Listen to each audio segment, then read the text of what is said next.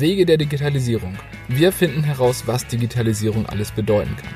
Heute in unserem sechsten Interview spreche ich mit Christiane Brandes-Fisbeck. Christiane ist Inhaberin von Ahoy Consulting und hilft Menschen dabei, sich so mit der neuen Zeit zu arrangieren, dass sie Spaß daran haben und ihre Karriere befördern können. Das bedeutet, es geht wieder um die Themen Mensch und digitale Transformation. Wir haben es schon in vergangenen Interviews, vor allen Dingen einen sehr ähnlichen Aspekt in dem vierten Interview mit der Change Manufaktur, aber auch im zweiten Interview ähm, mit dem Creative Space, mit der Susanne Draheim und am Rande auch mit Wer liefert was gelernt.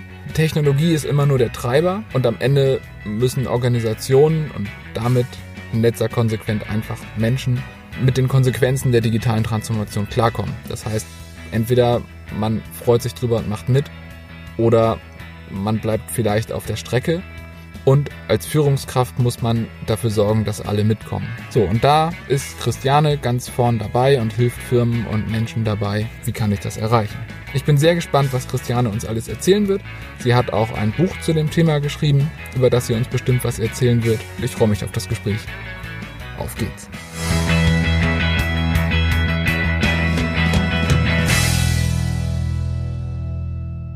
Ich sitze hier äh, vor Christiane Brandes-Fisbeck und wir reden heute über digitale Transformation, Digital Leadership. Christiane, erzähl mal, wer bist du? Was hat dich hierher geführt? Ja, ich bin Christiane und ähm, ich habe in den 90er Jahren als Journalistin gearbeitet, nach dem Studium äh, der Kommunikationswissenschaften und ähm, ein bisschen Medienrecht und auch Germanistik und war dann nach drei Berufsjahren Chefredakteurin und hatte damit nach drei Jahren das Ziel erreicht, was ich eigentlich normalerweise vielleicht nach 20 Jahren hätte erreichen sollen. Und ähm, als Chefredakteurin habe ich damals in den 90er Jahren eine Fernsehsendung verantwortet, die ein digitales Schnittgerät hatte. Das war ganz neu und wir hatten auf einmal als junge Redaktion die Möglichkeit, anders zu produzieren, als es damals üblich war. Digitale Schnittgeräte konnten sozusagen Filme so schneiden, dass man nicht mehr von Anfang bis Ende schneiden musste, sondern konnte in der Mitte mal was rausnehmen oder einfügen. Man konnte auch Musik unterlegen auf eine andere Art und Weise. Jedenfalls hatte man sehr viel Freiheiten in der Gestaltung von Filmen. Das heißt, wir konnten experimentieren. Wir konnten andere Optiken entwickeln und haben auch äh, inhaltlich ernsthafte und Unterhaltungsthemen zusammengeführt, was damals überhaupt nicht ging. Man war entweder ernst und Nachrichten oder U und Unterhaltung und das war seicht. So tutti frutti mäßig. Das heißt, wir haben also diese digitale Transformation genutzt, A, um anders zu produzieren technisch, aber auch um andere Inhalte zu transportieren. Und dieses Erlebnis hat mich total geprägt bis heute. Ähm, also ich wurde gezwungen, eine digitale Neuheit anzuwenden, auf die ich ehrlich gesagt keinen Bock hatte. Und nachdem ich mich aber darauf eingestellt habe, fand ich es total toll. Und seitdem habe ich in meinem ganzen Leben, ich habe ungefähr neun verschiedene Berufe seitdem gemacht, immer wieder Interesse gezeigt an Innovationen, digitalen Innovationen und was das bedeutet fürs Berufliche und auch fürs Private und wie man seine, sein Leben dadurch besser, schöner, toller, interessanter machen kann. Also was, was ist 2017 draus geworden? Ja, 2017 äh, bin ich ähm, mit dem Thema Digital Leadership und Content-Strategie unterwegs. Das sind zwei erstmal äh, unterschiedliche Themen. Content-Strategie kommt aus, der, aus dem Journalismus und aus der Kommunikationsrichtung, ähm, dass man einfach guckt, wenn man Inhalte hat als Unternehmen, äh, was mache ich mit denen und wie setze ich sie ein, damit sie in der PR die Reputation des Unternehmens äh, fördern oder dass ich es als Social Selling nutze, um potenzielle Kunden zu finden oder auch im Journalismus, um eben Leser, User oder wie auch immer zu bekommen. Und dieses Thema Digital Leadership ist interessant für mich, weil wir heute im Zeitalter der Digitalisierung ja nicht nur technische Veränderungen ähm, einführen, sondern wir müssen uns als Menschen auch auf diese neue Zeit einstellen umdenken, gerade die Älteren unter uns oder die technisch nicht so affin. Das heißt, unsere Aufgabe ist, ähm, nicht immer Angst zu haben, oh Gott, jetzt muss ich twittern, jetzt muss ich Facebooken, jetzt muss ich mich auf neue Technologie einstellen und wieder was Neues lernen, sondern dass man sagt, oh, großartig, jetzt gucke ich doch mal, was kann ich damit machen, hilft es mir vielleicht, kriege ich neue Informationen, kann ich mich besser vernetzen, lerne ich neue Leute kennen, die mich beruflich weiterbringen und privat ähm, bereichern. Und das ist ähm, das, was ich heute mache, dass ich Menschen dabei helfe, mit dem, was sie haben an Erfahrung, an Expertise, eben sich mit dieser neuen Zeit so zu arrangieren, dass sie Spaß daran haben und auch ihre Karriere dadurch befördern können. Digital Leadership als Karrierebooster wäre so das Stichwort. Cool. Ich glaube, da werden wir bestimmt gleich ein paar spannende Geschichten, was das konkret für einzelne Leute bedeuten kann, hören. Ähm, vorweg die Frage, die ich eigentlich allen am Eingang stelle. Was bedeutet Digitalisierung für dich? Das ist ja die Frage, um die sich dieser ganze Podcast irgendwie dreht. Ja, was ist Digitalisierung in deinen Augen? Ja, Digitalisierung bedeutet für mich, dass man analoge Prozesse jetzt auf einmal ähm, schneller machen kann. Und diese Schnelligkeit die technisch jetzt möglich ist, ähm, ist einerseits schön für uns, weil wir können jetzt ganz schnell mal eben über Messenger miteinander sprechen und schnell Antworten bekommen. Äh, früher, ich habe ja noch mit Faxen gelebt, ne, dann habe ich nach Amerika, ich meinte, ich hatte einen Lebensgefährten in Amerika, da habe ich einen Fax geschickt und da hat er irgendwann zurückgefaxt und das war schon total modern. Andere Leute haben telefoniert.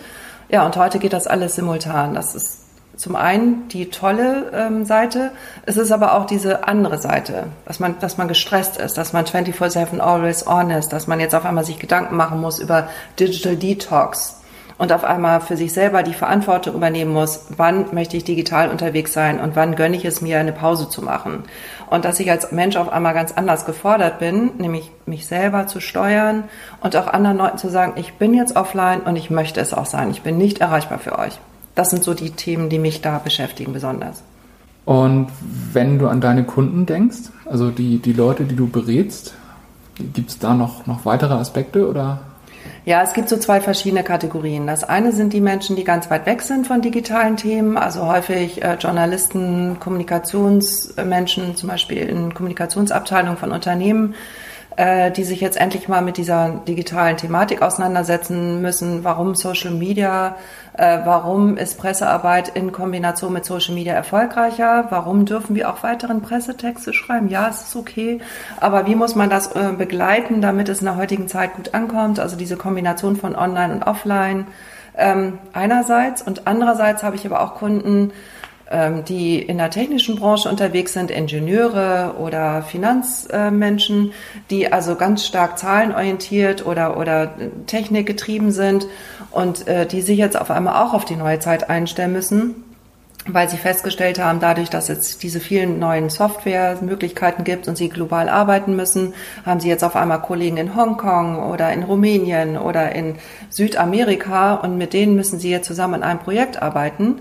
Und da gibt's ja jetzt nicht nur sprachliche Barrieren, sondern es gibt auch kulturelle Barrieren, es gibt Kommunikationsbarrieren und selbst wenn alle skypen können und alle auf einmal in der Lage sind, ähm, äh, Videocall zu bedienen und äh, Präsentationen zu lesen, die auf Englisch geschrieben wurden, gibt es trotzdem so viele neue ähm, Themen, die in der Zusammenarbeit, in der Führung von Teams, äh, die da auf einmal eine Rolle spielen, ähm, dass dann diese Ingenieure und Techniker manchmal ein bisschen überfordert sind. Und da komme ich dann ins Spiel. Dann komme ich ins Spiel mit dieser Idee von Digital Leadership, wie man in dieser disruptiven, innovativen Zeit so mit Menschen umgehen kann, dass sie Lust darauf haben, ähm, weiterhin einen guten Job zu machen. Da ist das Stichwort dann für mich soziale Kompetenz. Ja, spannend. Ähm, ein bisschen haben wir das ja eben, äh, bevor wir das Interview gestartet haben, schon, schon angerissen. Das heißt, im Prinzip ist die Technik eigentlich der Wegbereiter dafür, dass wir heute alle anders arbeiten, arbeiten müssen und dass, dass, ja, dass keiner sich mehr so richtig auf dem ausruhen kann, was jahrzehntelang funktioniert hat sondern ich, ich muss mich dem anpassen. Und eigentlich die Technik treibt uns, aber die Technik ist, was die Digitalisierung angeht, eigentlich nur die Spitze des Eisbergs. Genau. Eigentlich sind das Menschenthemen. Genau. Das ist für mich so. Also die Technik ist der Driver, Driver of Change. Und jetzt stellen wir aber fest, es geht nicht nur um Change, also nicht nur um Veränderung, sondern es geht tatsächlich um Transformation. Und Transformation ist noch was Heftigeres. Also Change heißt ja einfach nur, ich verändere etwas. Keine Ahnung, ich ziehe mir heute mal ein anderes Kleid an oder ich, ich ähm, ändere jetzt meinen, meinen Modestil. Aber Transformation bedeutet ja tatsächlich, dass ich mich als Mensch auch nochmal überprüfen muss. Kann ich mit meinen Glaubenssätzen und mit meinen, meinen Vorstellungen, wie man leben sollte, heute überhaupt noch zurechtkommen? Ist es immer noch zeitgemäß zu denken, ähm, ach, alle Leute, die äh, ständig aufs Handy gucken, sind, sind ähm, internetsüchtig und die müssen behandelt werden. Ne? Ist das eine Denke, die noch zeitgemäß ist? Umgekehrt, ist es völlig okay, wenn Menschen äh, sich daten, vielleicht auch zum ersten Mal, wenn sie nebenher das Smartphone auf dem Tisch liegen haben und immer gucken, ob sie eine Message bekommen. Das heißt, mich interessieren diese ganzen sozialgesellschaftlichen und menschlichen Auswirkungen von Technologie auf uns Menschen und wie wir damit umgehen.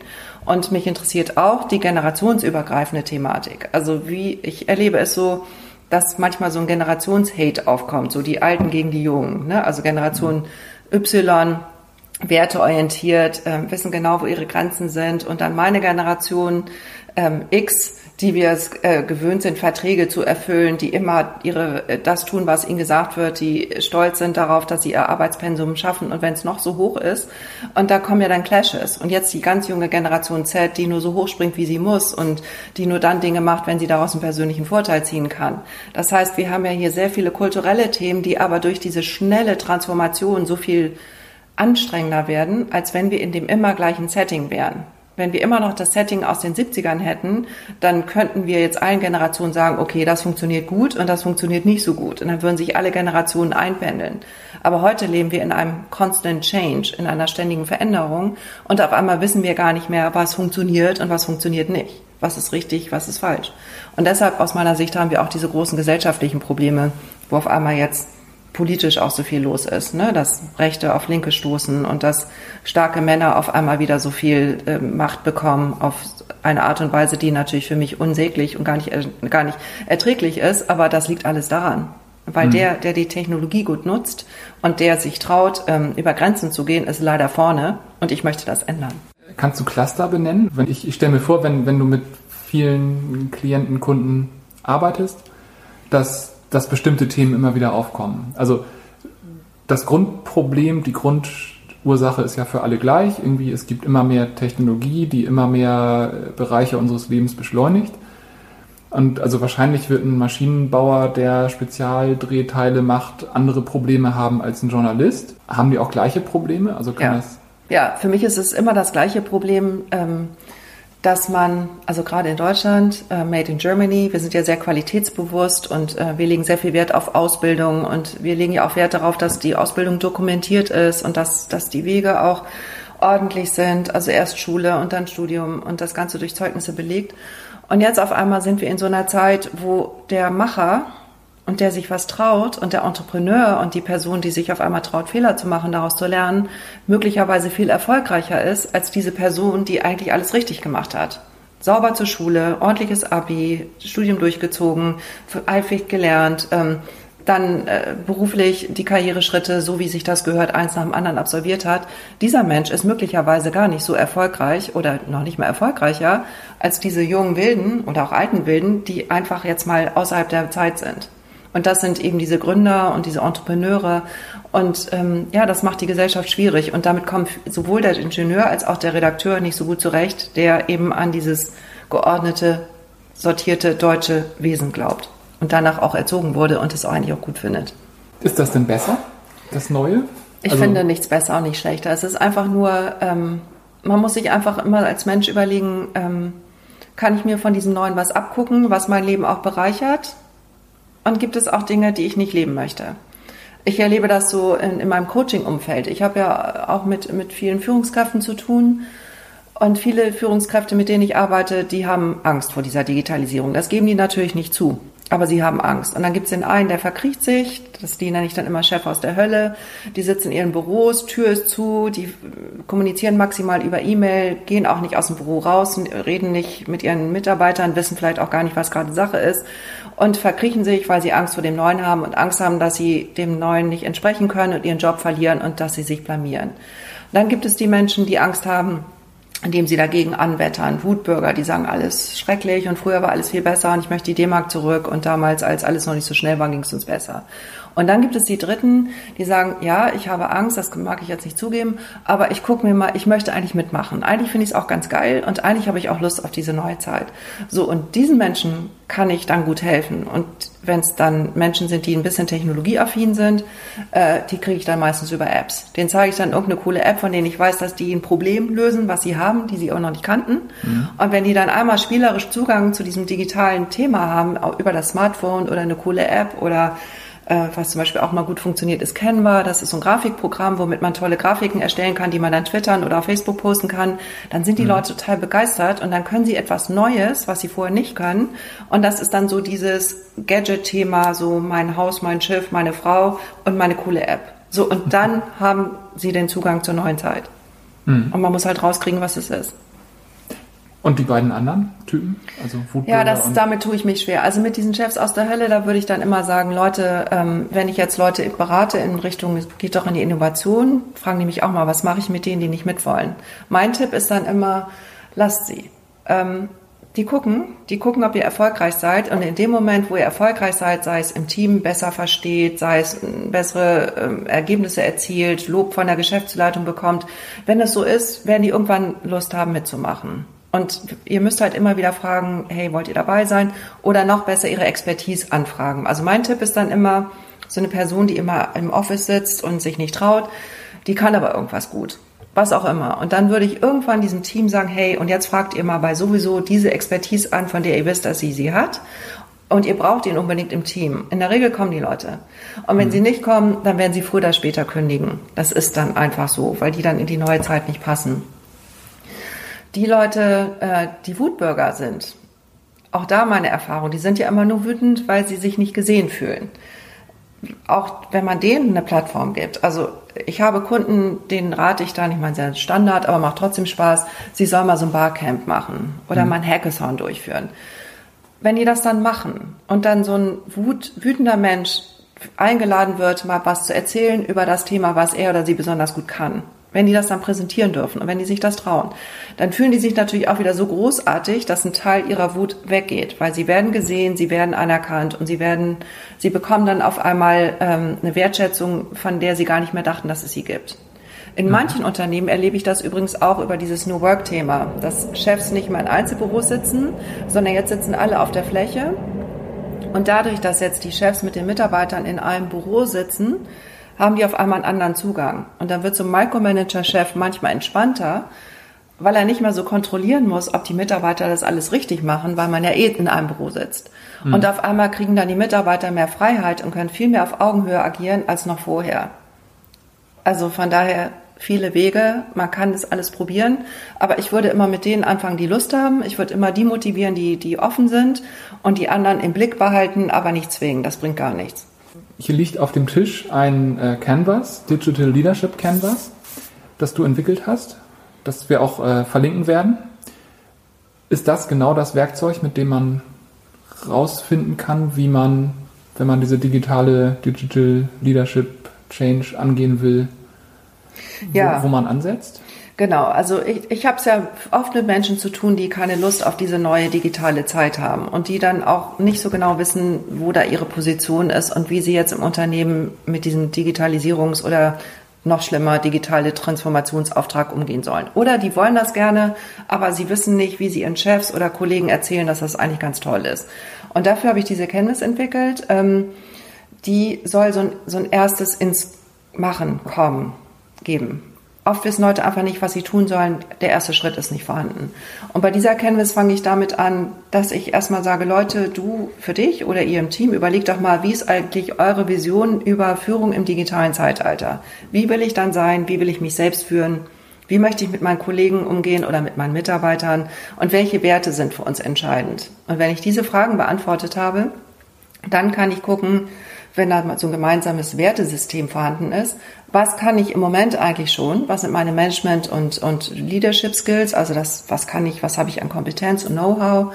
Und welche inspirativen Persönlichkeitsmerkmale habe ich vielleicht, die Menschen motivieren, gerne das zu tun, was ich möchte? Äh, dann kann ich gucken, welche digitalen Skills habe ich, die mir helfen, jetzt in dieser neuen Zeit zurechtzukommen.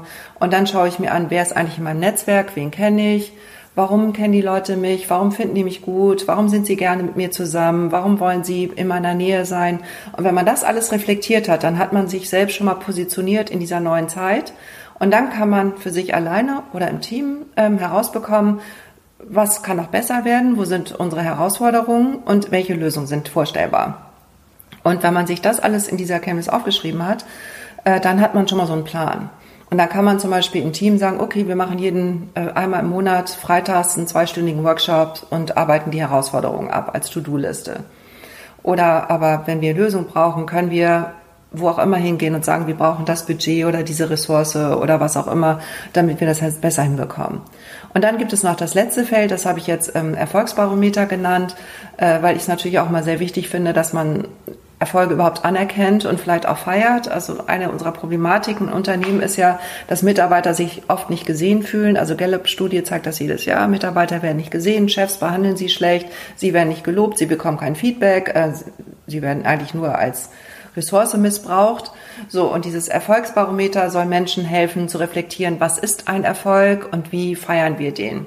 Und für mich ist schon Erfolg, zum Beispiel positiv zu denken, weniger ja aber zu sagen oder so ein Bullshit-Bingo äh, haben wir immer schon gemacht oder geht nicht oder da musst du woanders hingehen. Also dass man sich da einfach so lustige Dinge ausdenkt, wenn man noch keine Hardcore-Erfolge feiern kann, äh, die einem aber helfen äh, zu sagen, ja, ich bin weitergekommen, ich denke anders, wir denken anders, wir gehen anders miteinander um. Und deshalb ist dieses Feld Erfolgsbarometer mir besonders wichtig, weil es einfach so dieses ja, es lohnt sich, sich mit diesem mhm. Thema auseinanderzusetzen, fällt es. Total cool. Also ich bin von, von diesen Canvases totaler Fan, seit das Business Model Canvas vor ein paar Jahren erschien. Und ich finde das super, weil das, das hier kann jeder verwenden. Das Business Model Canvas brauche ich, wenn ich ein Startup gründen will oder mein eigenes Geschäftsmodell hinterfragen will, aber das, das hier kann meiner Meinung nach jeder benutzen. Das ist auch so meine Erfahrung inzwischen. Ähm, ich war im äh, Mai auf der Media Convention damit. Das ist diese Medienkonferenz, die parallel zur Republica stattfindet in, in Berlin. Und ähm, ich wurde also eingeladen, da einen Workshop zuzugeben zu dieser Canvas, also das Thema Führung im digitalen Zeitalter vorzustellen und dann diesen kleinen Canvas-Workshop zu machen. Und äh, es waren 40 Leute vorgesehen und ich hatte dann auch 40 Canvases mit und Post-its und Stifte. Und dann waren da weit über 80 Leute in diesem Raum. Es war total überfüllt. Viele Leute sind weggegangen. Es wurde tierisch viel darüber getwittert. Und das war auch genau das, dass die Leute gesagt haben, hey, das ist was, was ich nutzen kann, unabhängig von meiner Position im Unternehmen, unabhängig davon, äh, wie wichtig ich bin. Es hilft mir einfach, mich selber in dieser neuen digitalen Zeit zu positionieren und aber gleichzeitig auch Zugang zu meinen Kollegen zu finden. Und deshalb mag mhm. ich auch dieses Feld, wie sehen die anderen mich so gerne? Weil da kann ich in Workshops dann immer so Geschenke machen. Das heißt also, die Leute füllen ihre Kenntnisse selber aus und hinterher sage ich so, und jetzt kommen wir zu Feld 5. Und jetzt sag mir doch mal, jetzt sagen die anderen bitte, was sie an diesem Kollegen, dessen Kenntnis wir gerade besprechen, äh, toll finden. Und dann dürfen die Post-it schenken, wo was draufsteht. Und mhm. dieses Feld ist das Herzöffnungsfeld. Nach diesem Feld sind die Leute offen für den Change, den die digitale Zeit von ihnen erwartet. Mhm. Also es geht alles übers Herz. Ich, das ist meine Erfahrung. Leute transformieren sich nur, wenn man sie darin wertschätzt und wenn man sie sieht. Mhm.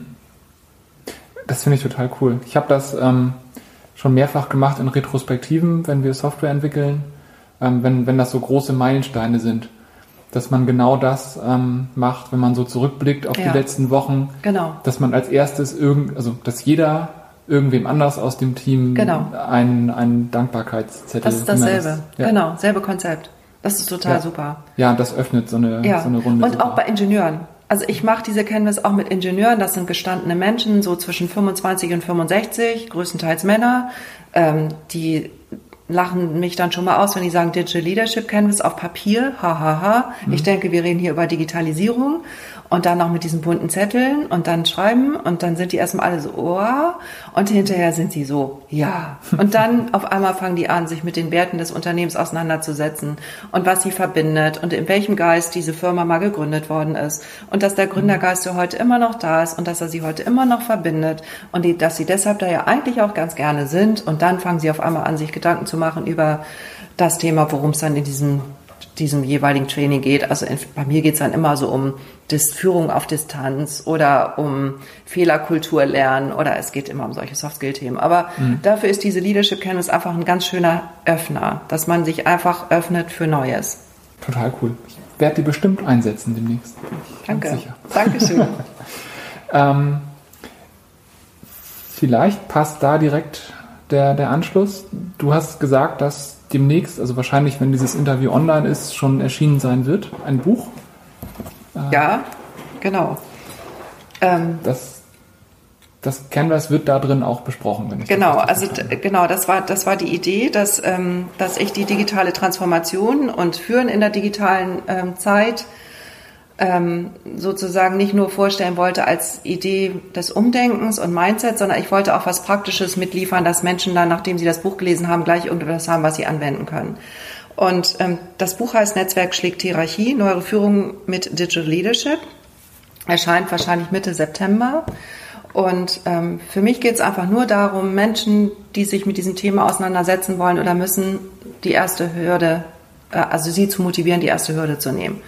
Für mich ist das so niedrigschwellig, ne? dass ich einfach so sage, ja, jeder kriegt das hin, es liegt an euch und habt ihr euch darüber mal Gedanken gemacht oder darüber Gedanken gemacht und dann stelle ich auch so ein paar Konzepte vor, zum Beispiel Effectuation ist mir persönlich sehr wichtig oder auch, dass man äh, lernt, Ressourcen schon zu, zu arbeiten, also nicht mehr so wie früher. Ich nehme den Job an, wenn ich eine Assistentin bekomme und ein Auto und noch drei neue Mitarbeiter und die zwei, die ich habe, sollen entlassen werden. Ging ja früher alles, heute geht das halt nicht mehr.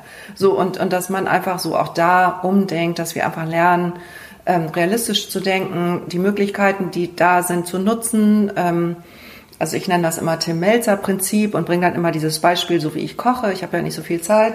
Kühlschrank auf, Vorratskammer auf, die drei wichtigsten Lebensmittel, auf die ich Lust habe, gebe ich bei Chefkoch ein. Dann werden mir diverse Rezepte ausgespuckt und das, was mir am besten gefällt, nehme ich dann. Das adaptiere ich so ein bisschen zu meinen Möglichkeiten und dann koche ich dieses Gericht. Mhm. Und das ist für mich auch das, wie digitale Führung funktionieren kann, dass ich aus dem, was ich habe, das Beste mache.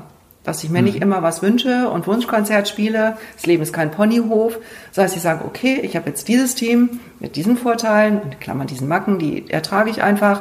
Und da machen wir jetzt das Beste und Geilste draus. Und dann werden wir so ein Winning-Team. Darum geht es in diesem Buch.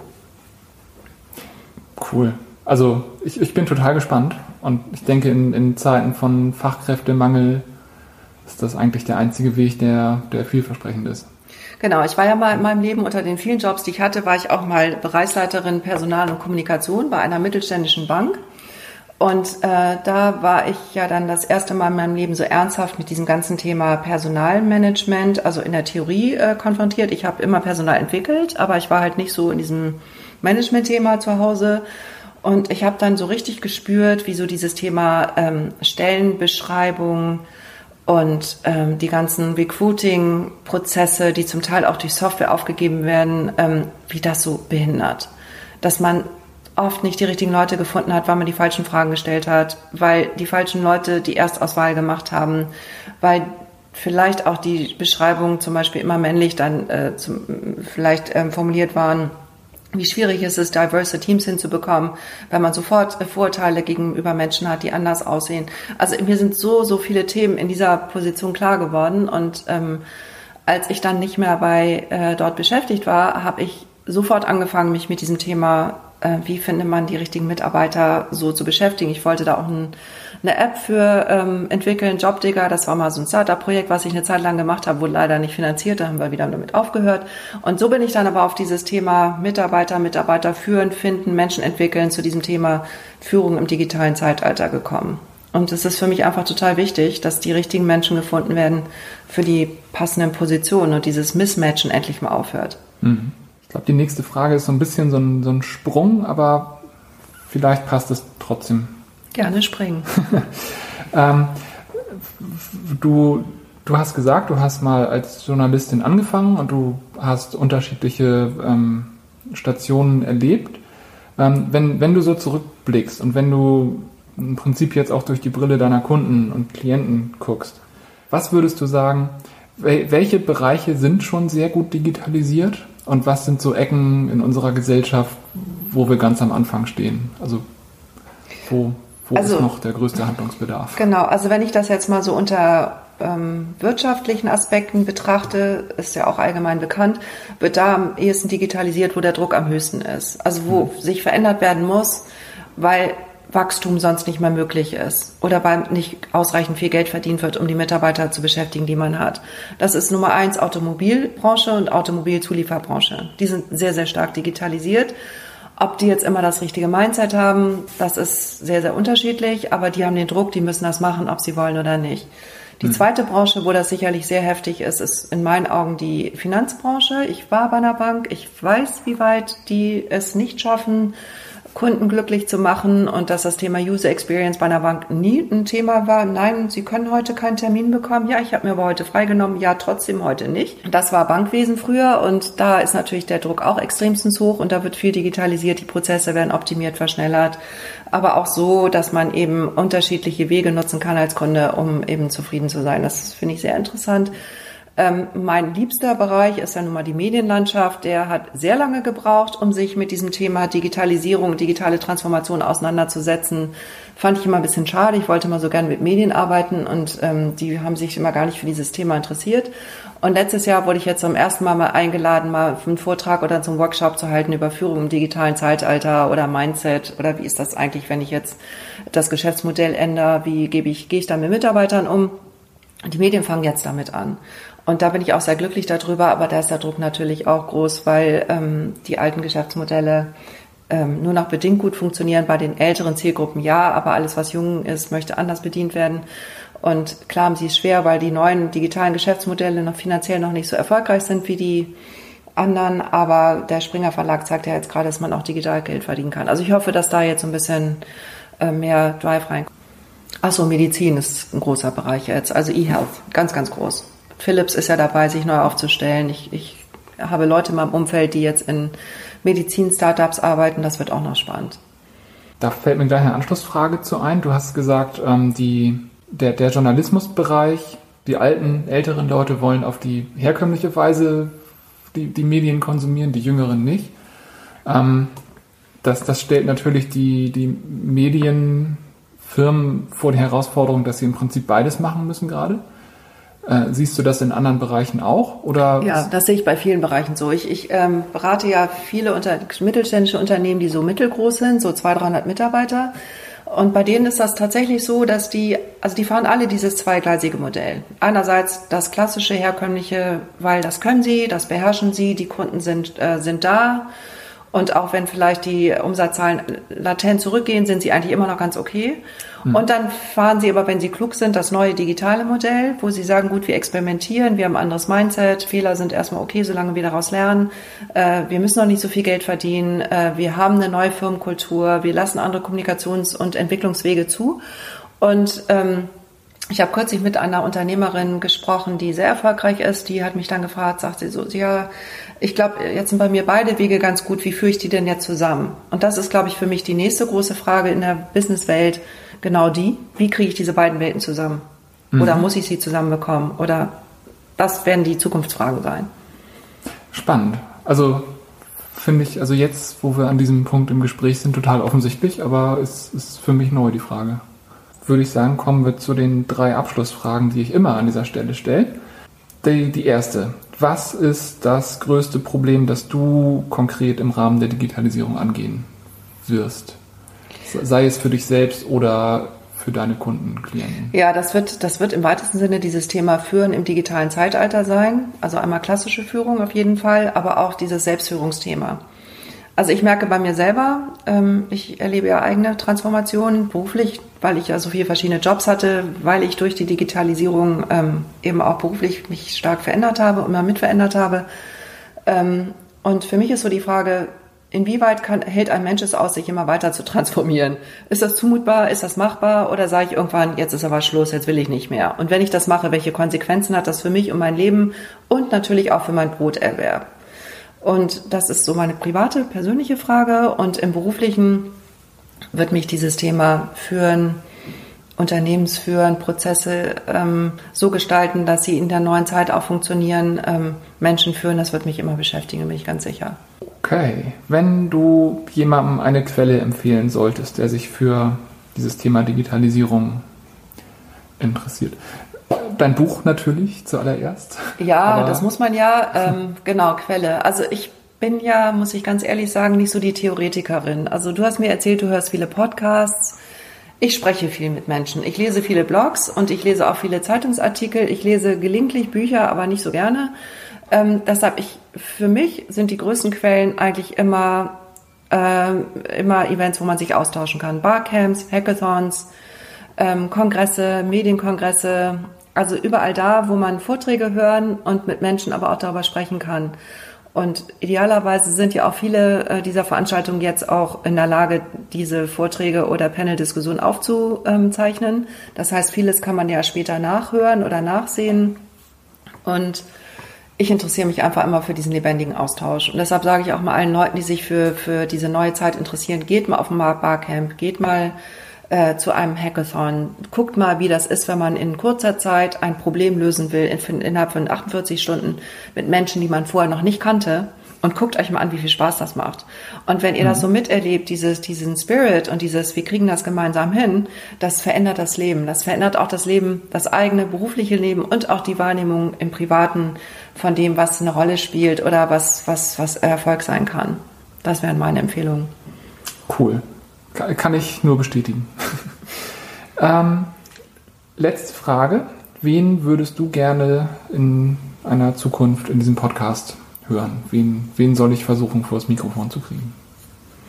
Ach, da gibt es so viele Leute. Gerne auch mehr.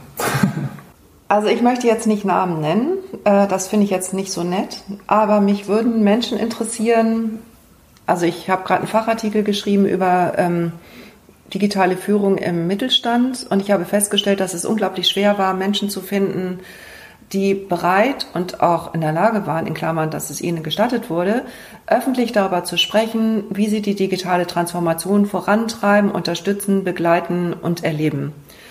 Mich würde es interessieren, mehr solche Erfahrungsberichte zu hören. Wie haben wir das gemacht? Was hat gut funktioniert? Was hat nicht gut funktioniert? Wobei ich ganz ehrlich nicht an Rezepte glaube. Ich glaube nicht, dass man sagen soll A, B, C, D und dann funktioniert das. Nein. Aber je mehr unterschiedliche Beispiele man hört und je unterschiedliche Erfahrungen man wahrnehmen kann, desto mehr ähm, Vorstellkraft, Vorstellungskraft hat man davon, wie das mit dieser digitalen Transformation sein kann. Und ähm, dann würden auch mehr Leute mir glauben, wenn ich immer sage, es gibt kein richtig oder falsch, es gibt nur passend oder unpassend. Mhm. Und deshalb würde ich es gut finden, wenn du mehr Cases machen würdest von Menschen, die tatsächlich sei es äh, im Unternehmen oder auch als Berater unterwegs sind und Leute eben sich aktiv für diesen Wandel einsetzen und was sie für Erfahrungen machen. Mhm. Okay, das werde ich tun. Also eine Geschichte Ende Juli, äh, das Interview mit Wer liefert was. Ähm, das ja, das war, muss ich mir anhören. Das, genau, das war genau. Die, die, erste sehr konkrete Geschichte in der Richtung. Genau. Genau, ich, ich werde weitere suchen. Und ich kann dir auch Namen nennen, aber jetzt nicht. okay, vielen Dank. Gerne. Okay, ja, dann war das unser Interview für heute. Vielen Dank für deine Zeit. Danke, Nils. Hat Spaß gemacht. Das war unser sechstes Interview für den Podcast Wege der Digitalisierung. Vielen Dank, Christiane, für deine Zeit und dein Wissen. Ich gehe fest davon aus, dass alle, die hier zuhören, genauso viel gelernt haben wie ich. Ich werde wie immer alle Links, alle Quellen, alle Personen ähm, in den Shownotes dokumentieren. Das Ganze findet ihr unter wegederdigitalisierung.de. Dies hier ist die sechste Episode. Wir sind ganz neu auf iTunes. Ich würde mich freuen, es würde uns super helfen, wenn, wenn jeder, der hier zuhört, sich die Zeit nimmt, uns ein ehrliches äh, Feedback auf iTunes zu geben. Wir haben immer noch die Chance, in das ähm, Hot and New zu kommen. Das schaffen wir, wenn wir ganz viel ähm, Aktion auf dem Profil haben. Ehrliches Feedback, bitte. Ich, ich freue mich über Feedback, ich freue mich sehr über positives Feedback, aber ehrliches Feedback hilft uns besser zu werden und mehr Interviews zu führen, die euch weiterhelfen. Ja, auf geht's in zwei Wochen mit dem nächsten Interview. Vielen Dank fürs Zuhören und bis bald.